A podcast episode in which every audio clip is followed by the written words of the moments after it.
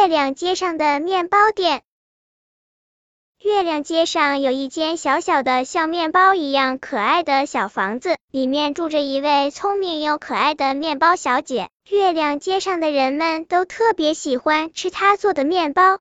面包小姐，我的吐司面包烤好了吗？每天早晨，犀牛老先生迈着颤巍巍的步子，第一个进入面包店，买一个吐司面包。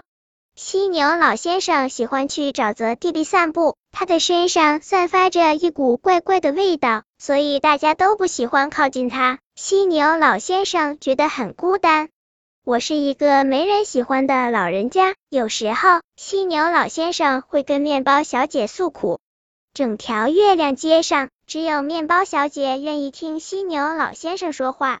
面包小姐发现。其实犀牛老先生知识很渊博，跟他聊天是件很有意思的事情。但是他身上的沼泽味道实在太浓了，每次犀牛老先生离开面包店后，面包小姐都得打开所有窗子，才能让那些沼泽味道散发掉。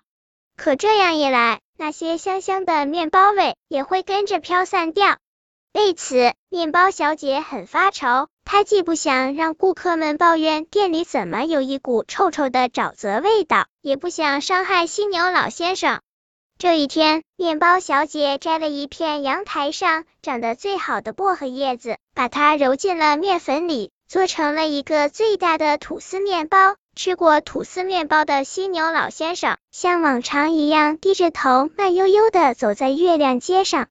好清新的薄荷味呀！犀牛老先生发现大家不再捂着鼻子远远的绕开他，而是都围到了他身边，开始跟他攀谈起来。聊着聊着，大家发现犀牛老先生知识很渊博，跟他聊天是件很有意思的事情。从那天以后，犀牛老先生成了月亮街上非常受欢迎的一位老先生。面包小姐喜欢不停的尝试新产品。这一天，她在面包里添加了一点快乐的歌声。恰恰在那一天，黄鼠狼先生心情很不好。他的工作出了一点差错，被心情同样不好的老板大骂了一顿。因为一点小事，回家后黄鼠狼先生又跟黄鼠狼太太吵了一架。如果不是黄鼠狼小子溜得快，黄鼠狼先生的巴掌还会落到他的屁股上。总之，那一天黄鼠狼先生的心情真是糟透了。黄鼠狼先生在月亮街上走着，希望出去找点好心情。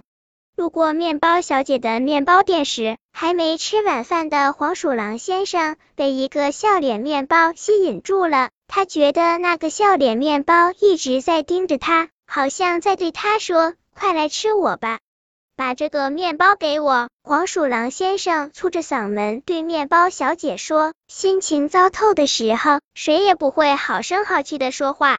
您的眼光太好了，这个是新品哦。”希望让您满意。面包小姐笑眯眯的把笑脸面包递给黄鼠狼先生。吃完面包，黄鼠狼先生忽然觉得心里涌起一阵好想唱歌的感觉，并不由自主的扬起了嘴角。回家的路上，黄鼠狼先生都在不停的哼着歌，所有的坏心情都不见了。路过花店时，黄鼠狼先生还给黄鼠狼太太买了一束鲜花。今天晚上我要给黄鼠狼小子讲个好听的睡前故事。黄鼠狼先生这么想着，也这么做了。那天晚上，黄鼠狼先生的家里充满了快乐。黄鼠狼先生、黄鼠狼太太、黄鼠狼小子都带着香香甜甜的笑容进入了梦乡。一天晚上，月亮街上的居民们心里。忽然都涌起了一股浓浓的思念，有的在思念自己的好朋友，有的在牵挂自己远方的父母，好像好像很久没给他们打个电话、写信了。大家不由自主的拿起电话，拿出纸。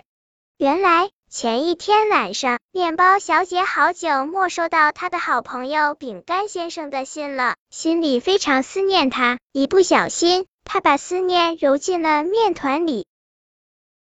本篇故事就到这里，喜欢我的朋友可以点击订阅关注我，每日更新，不见不散。